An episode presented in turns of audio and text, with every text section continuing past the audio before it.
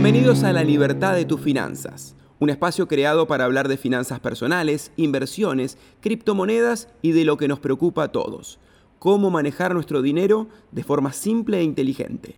Arrancamos La Libertad de tus Finanzas, una nueva edición de este podcast en el que conocemos diferentes perfiles de emprendedores y hoy tenemos a una nutricionista, emprendedora, empresaria, speaker, sí, todo eso. Fiorella Vitelli, ¿cómo andas, Fio? ¿Todo bien? Hola, qué presentación. Y muy bien, sos todo eso, fuiste todo eso y de hecho yo te conozco, somos amigos y durante estos últimos años fuiste creciendo mucho en el mundo empresario, porque sos una empresaria que tiene que decidir sus inversiones, que tiene que decidir cómo utiliza o cómo gasta, cómo invierte, cómo convierte lo que recibe en algo nuevo y ha sido mutando a lo largo de este camino. Vamos a arrancar por lo básico, o por lo primero si se quiere.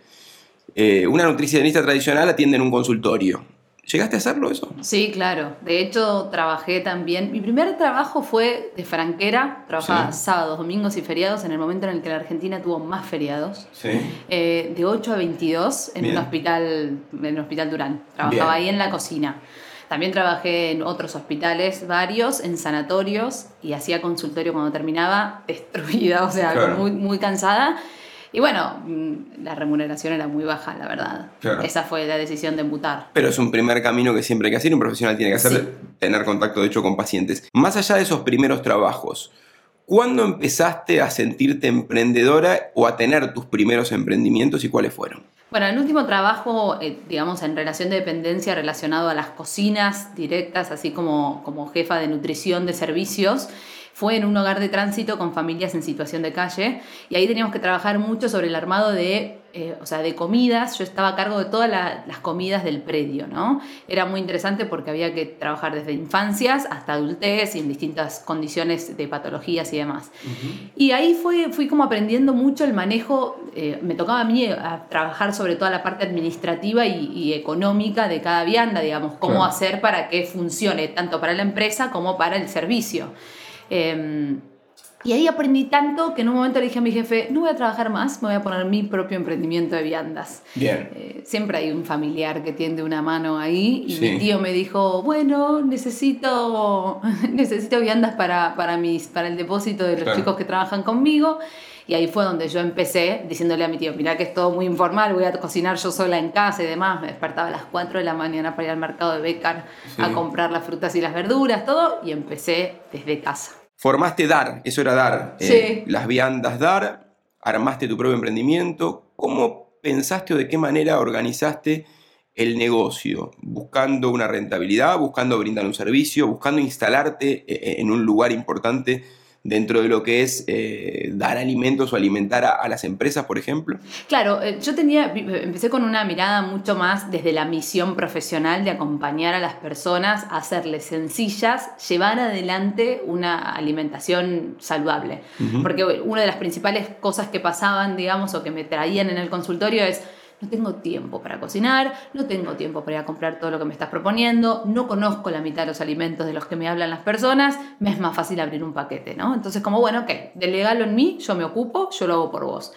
Entonces, esa fue como la parte más filosófica de, la, de, la, idea. Después me empecé a dar cuenta que más que el uno a uno, por una cuestión logística, me convenía mucho más entregar más viandas a un mismo lugar. Claro. Y eso pasaba en las empresas. Entonces, de a poco fui llevándolo todo para ese lado, teniendo que pegar un salto, porque por supuesto pasé de entregarles viandas cocinadas por mí a conocidos a tener, necesitar como toda una estructura bromatológica habilitada correspondiente para la, la, nueva, digamos, responsabilidad que yo iba a tener con, con las personas. Entonces, y, escalar e, e, ese, ese mm, ese subir de nivel o ese incrementar la cantidad de viandas, los, los análisis de bromatología, salir de tu cocina e ir a una cocina, eh, seguramente, ¿eso te subió los costos? ¿Cómo lo manejaste? ¿Buscaste socios? Bueno, no busqué socios porque me, bueno, asesorándome siempre con mi tío, ¿no? Me convenía mucho más que sean proveedores. Yo tengo una mirada de la nutrición un poco, no sé, podemos ponerle disruptiva, por decirlo de alguna forma. Sí. Ninja. claro, no sé, pero sé que es difícil por ahí en sociedad eh, buscar puntos de coincidencia y demás, como que hay cosas que yo no estoy dispuesta a negociar, entonces me parecía más sencillo hacerlo como proveedor. Entonces lo que hice fue buscar una planta elaboradora en la que yo pueda auditar todo el tiempo, en la que yo pueda estar, tomar decisiones, eh, también eh, elegir, digamos, de dónde se proveía la materia prima, que para mí era muy importante, y así fue como conseguí como el proveedor ideal para tener, eh, digamos, llevar todo adelante. Entonces ellos se ocupaban de la producción, yo auditaba la producción, pero me ocupaba también de toda la parte administrativa y logística. Y de imagen también, porque aparece la televisión, aparecen los medios. Eh, que seguramente le dieron un impulso importante al negocio. Sí, la verdad es que yo al principio fui como muy de caradura a tocar la puerta de, una productora que me había contactado una vez para Navidad para ir al programa. Fue como, bueno, ¿puedo hacer intercambio de contenido de nutrición por, por digamos, publicidad para mi, mi emprendimiento. Y al final terminó siendo totalmente diferente, pero una cosa alimentó a la otra, ¿no? Eso fue bastante eh, raro, o hay un punto de quiebre también, porque si bien yo confiaba plenamente en mi proveedor, a mí me costaba mucho más estar presente en la cocina, porque el tiempo era como distinto. Entonces ahí también hubo que ampliar el equipo. Necesitaba alguien que sea mis ojos en la cocina, eh, alguien que esté siguiendo un poco mejor las, la parte administrativa y yo a su vez seguir haciendo la comunicación y también delegar la logística. Entonces eso también tuvo que hacer como un salto de, ok, cambiaron los costos. Eh, a ver si mis clientes se adaptan, digamos, a este nuevo precio. Pero por suerte, con, con, digamos, incrementos paulatinos lo pudimos manejar. Bien, pero llegó la pandemia. Llegó la pandemia. Llegó la pandemia y el embarazo, las dos cosas. Claro, llegó la pandemia, llegó tu hijo y seguramente cambiaron muchas costumbres, pero sobre todo digo por la pandemia porque si vos eras proveedora de empresas y muchas empresas hacían que sus empleados se queden en su casa, no necesitaban más las viandas. Exactamente. ¿Y qué hiciste? En principio, eh, por suerte, tuve bueno, ahora también vamos a volver a esta parte, pero mi, familia, tengo familia de hoteleros, entonces uno de esos hoteles se había convertido en un, como un centro de salud de alguna forma para tener personas que estaban aisladas, entonces pude proveer con viandas a aquellas personas aisladas, pero por supuesto eso tuvo un final, digamos, después ya se decidió que los aislamientos se hacían en las casas eh, y ahí hubo un punto de corte, incluso a mí se me complicó con la logística, porque al principio entregaba yo. No había nadie que pudiera circular con mis alimentos en plena pandemia, pero después estaba embarazada y ya tampoco yo podía hacerlo. Así que esa parte fue bastante engorrosa y ahí dije, ok, hay que saltar a la virtualidad y este es el momento para pasar de producto a servicio y poner más fuerza ahí. ¿Por qué fue importante o por qué es importante tu tío en esto de lograr esa libertad en tus finanzas?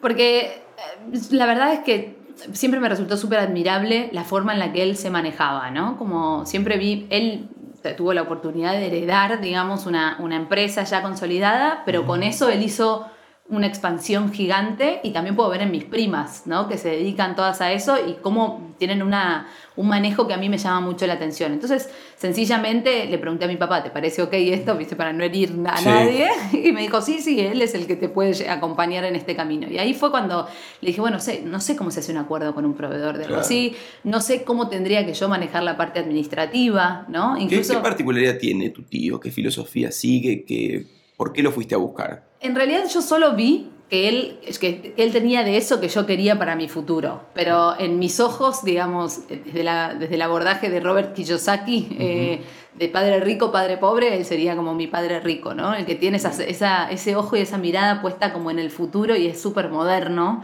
eh, en su mirada financiera y siempre tiene, está un pasito adelante. Entonces a mí me es muy esclarecedor siempre hablar con él.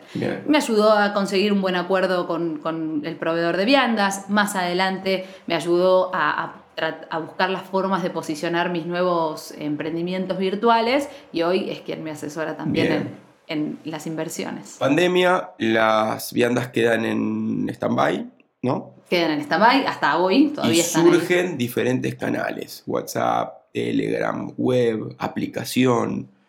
Contame un poquito cómo fue todo ese proceso y cómo te llevas con, con, esa, con esa parte tecnológica tuya. Al principio arrancamos, se habían puesto como muy de moda los grupos de WhatsApp de descenso de peso. Sí. estuvimos investigando incluso para el programa y estábamos como, yo estaba bastante disconforme porque me di cuenta que no había profesionales de salud ahí atrás. Claro. Compartían fotos, ¿no? Compartías tu balanza, lo que comías o... Sí, y muy, todo muy direccionado al pesocentrismo. Siempre como hablando del peso y demás, cuando un mundo, o sea, la alimentación está yendo para otro lado, las imágenes corporales también, como estaba yendo, me parecía a mí que quedaba como muy, muy obsoleto, pero más me preocupaba que no lo lleven adelante profesionales de salud. Entonces dije, bueno, voy a armar mi propio grupo de Telegram y en sociedad con una médica empezamos a armar grupos de Telegram en donde acompañábamos a de 10, 15 personas por grupo y íbamos llevando, digamos, procesos alimentarios con un mismo objetivo, parecido y más, adelante. Eso estuvo muy bueno, fue muy funcional, la verdad, pero en un momento eran tantos grupos que no tenía forma de resolverlo. Vos hacías eh, participaciones semanales, ¿no? En los grupos. Exacto, sí, sí, siempre como todo el tiempo nos teníamos un encuentro por Zoom de manera semanal, digamos, en donde sabíamos, hablábamos eh, todas las personas sabían cómo estaban. Dice que yo soy muy sentimental y muy emocional, entonces todo el tiempo hablábamos de cómo se sentían y demás, y ese era un espacio de mucha contención. Y eso yo ya no lo podía llevar adelante porque cada vez eran más grupos y por supuesto que no era lo mismo porque, bueno, lo que pasa con, con mi presencia por ahí es que justamente las redes y, la televisión me jugaron a favor, entonces poner a otra persona ya cambiaba completamente el, negocio. ¿Cómo lo, lo monetizaste? ¿Llegaste a monetizarlo? Sí, sí, sí, desde el primer momento. Bien. Eh, ¿Cómo lo manejaste? ¿Cómo manejaste el tiempo? ya dejaba de ser la vianda que entregabas y el pago que llegaba y, por, ahí, podías administrar de una manera más ordenada. Esto era, dependía de los alumnos, los, no sé cómo lo llamaban, los eh, eh, socios, alumnos, eh, pacientes. Claro, sí, serían pacientes en ese contexto y las billeteras virtuales que jugaron muy a favor nuestro también, ¿no? Incluso paralelo a eso, con otra socia, con otra colega, digamos, empezamos a armar todo lo que es una academia eh, de nutrición online, que se llama Nutrición on Demand, que era para capacitar a personas sobre alimentación, pero que querían hacerla de una forma autodidacta, digamos, ¿no? Que no querían invertir tiempo en un seguimiento de grupo y demás, pero que querían algo particular. Así que en paralelo a, Nutrición on Demand, empecé a mutar los grupos de Telegram eh, a una, lo que actualmente estaría siendo en breve una aplicación, pero hoy es una plataforma que se llama Pineapple que tiene atención online, pero también tiene mucha más tecnología que me acompaña en el seguimiento de las personas. O sea, no soy yo físicamente eh, leyendo los grupos a diario y viendo lo, que las personas me traen, sino teniendo toda una estructura que puedo dedicarle un tiempo determinado a recibir toda la información en lo que llamamos back office, donde está toda la información de cada usuario, cada, cada miembro, y ahí es mucho más fácil de llevarlo adelante. Incluso tienen todo el tiempo desafíos y cosas que ya están programadas desde lo tecnológico, eh, que no es un humano del otro lado directamente poniéndole, enviando un desafío semanal. ¿no? ¿Cómo te llevas con las criptomonedas? Bueno, estoy, soy un aprendiz. La verdad, soy un aprendiz, siento que soy muy novata, que todavía me falta mucho. Por suerte lo tenemos al tío y por ahí te tenemos a vos también. El tío está metido también. sí, claro, es lo que te digo. Siempre un paso adelante el tío. Eh, así que también ahí aprendiendo de a poquito. Eh, también al principio me pasaba que, si bien creo que nuestra generación, yo tengo 34 años, tenemos una generación en la que nos animamos a ir mucho más por lo tecnológico, ¿no? O sea, mi papá le tiene mucha más desconfianza que yo, pero yo al no conocer al principio también tenía mucho temor de estar en un lugar donde podría estar siendo estafada, o sea, me daba mucho miedo. Entonces, nada, buscar asesoramiento de personas que ya lo hacen y demás. Eh, y lo que me hizo, eh, digamos, lo que me hizo de puente o lo que me hizo todo mucho más fácil es empezar a trabajar para una empresa de, wellness asesorando en la parte de alimentación eh, y cobrar en crédito. A ver, empezaste a trabajar para el exterior y tuviste que resolver el tema de pagos y lo resolviste con cripto. Exacto, no, no conocía otra forma de resolverlo eh, que, que convenga más, digamos, en Argentina, de mezclar el exterior con Argentina. Eh, así que aprendí un poquito, ¿no? Como pues, cobro, recibo, digamos, en moneda estable, en DAI, USDT, y, y, de a poco me voy animando a sumergirme ligeramente en la inversión a Bitcoin. El tema es eso, ¿qué haces con, con los DAI que recibís o los USDT que recibís?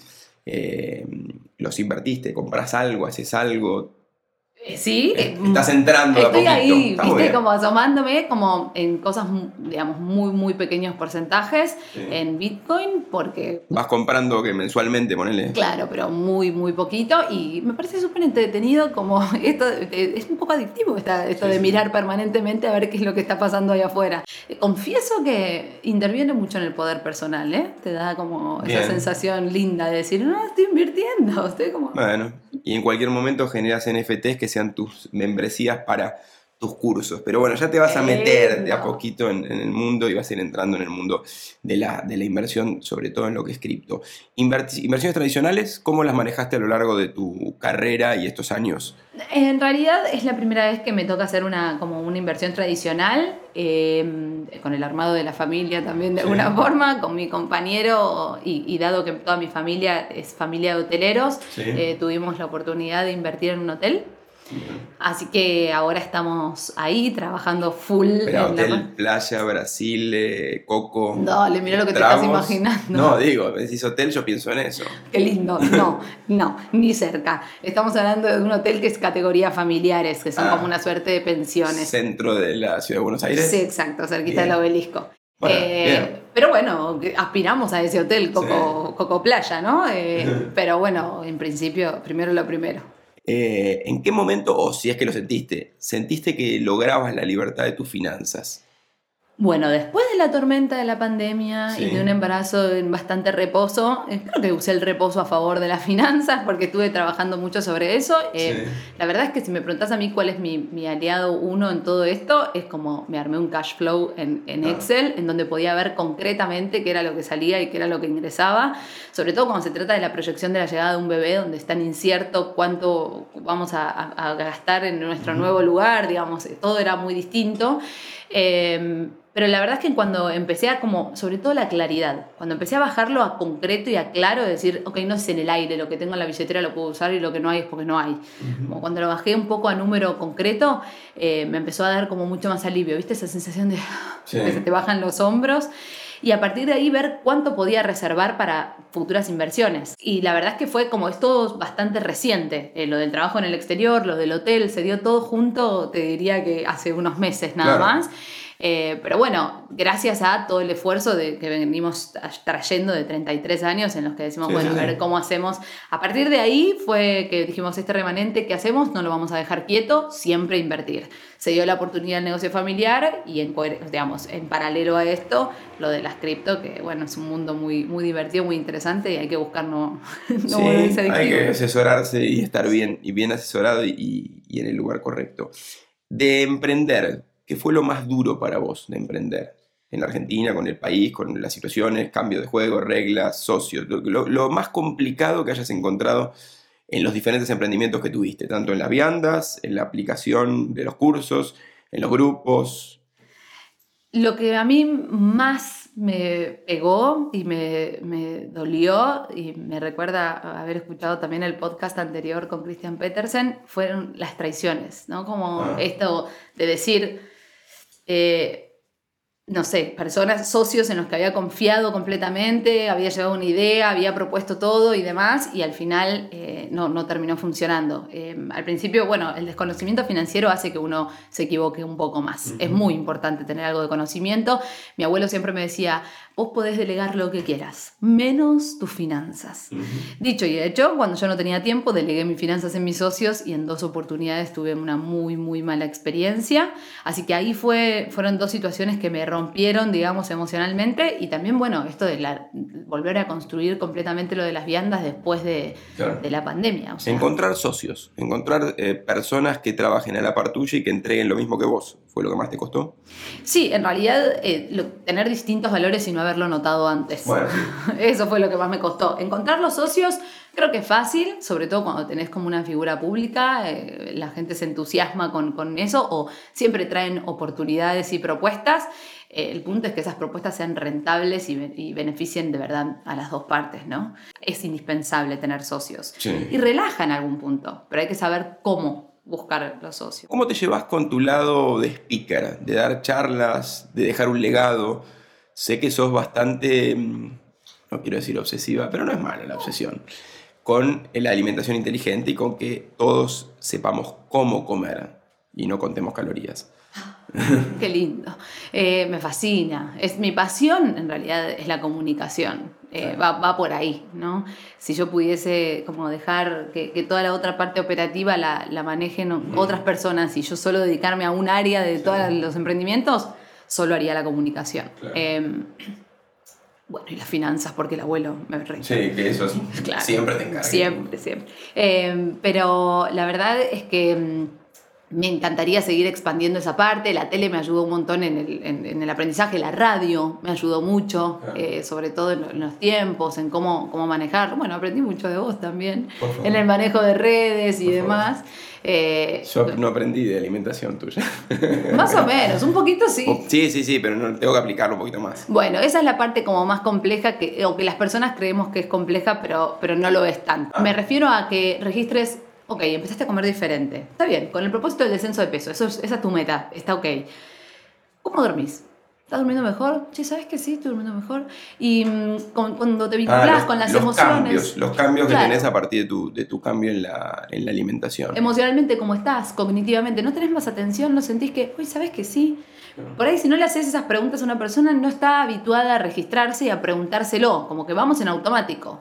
Ahí es donde donde se viene, como se vuelve interesante, como, bueno, pero esto es porque elegiste comer esto y esto y esto. Entonces, ya al vos mismo notar esos cambios, empezás como solo a tener el deseo de, ir por más. ¿Cómo te definís? ¿Como emprendedora? Sí, yo creo que eso me define. para mí, el, ser emprendedora es un estilo de vida, es una manera de ser. Sí. No es esto como, bueno, se cerró la persiana acá, ok, vamos por el otro lado, Y por el otro lado, y por el otro. Che, tengo una idea, ¿cómo lo convierto en negocio? A ver, pensémoslo esto, ¿cómo lo podría vender? De lo que entra y lo que sale, ¿cómo da el balance? ¿Estaría posible? ¿Cuál es el problema que quiero resolver? ¿no? Y una cosa que quiero decirte, Fer, yo empecé mi mundo del emprendimiento con mil pesos en 2015. O sea, porque fue que compré la materia prima para entregar las primeras viandas. Entonces, ¿hay una creencia por ahí de que se requiere mucho dinero para empezar a emprender? Yo creo que no. Yo creo que se requiere constancia, porque tampoco es suficiente una buena idea. Constancia, mucha pasión, estar haciendo algo que de verdad te huele la peluca y ir por eso. ¿Cómo ves a Fio Vitelli dentro de cinco años? Bueno, podemos, ¿no? En el hotel con el coco y la playa. Bien. no, no sé, en cinco años no sé. Cobrando con cripto. Cobrando con cripto. Y con NFTs colgados, vendiendo NFTs y vinculándote con el mundo. Viajando mucho me veo seguro. Bien. Me encantaría que sea comunicando en gran medida y, pudiendo, pudiendo expandir estos proyectos propios, como verlos ahí florecer. Em, más que nada porque la virtualidad nos regaló esto de que no haya fronteras y, la cripto otro tanto, porque hizo mucho más sencillo eh, el manejo, digamos, de ingresos. Así que yo creo que me, veo dando vueltas, eh, comunicando. Y expandiendo. Una speaker internacional. Bueno, suena lindo, suena lindo. Yendo por el mundo y emprendiendo. Te iba a preguntar con respecto a lo que vos has dicho de balances. De los proyectos, ¿cómo está la balanza en cuanto a éxitos y a fracasos? Eh, mira, todos siguieron adelante todos los proyectos, así que evidentemente más que fracasos fueron como espacios de, aprendizaje, ¿no? Eh, todos pudieron, ninguno se quedó, ninguno de los proyectos se quedó en el camino y creo que la constancia es parte un poco de eso, son ciclos del, propio proyecto, que siempre hay momentos en los que está muy bajo y momentos en los que se expande, es cuestión de también tener como la mirada en que cuando se expande no, no digamos, no despilfarrar todo lo que entró, sino saber que es necesario para sostener cuando viene la temporada más baja. Eh, creo que ahí también es como algo importante a tener en cuenta, ¿no? Y después, bueno, eh, buscar qué hacemos con esa caja chica que queda, ese remanente que queda dando vueltas en la buena temporada para, para sostenerlo. Y ahí es donde, bueno. Para apuntar al futuro y para invertirlo bien. Gracias, Fio. Gracias a vos. Eh, Fiorella Vitelli, nutricionista, speaker, futura speaker internacional, emprendedora, nos contó cómo logra la libertad de sus finanzas.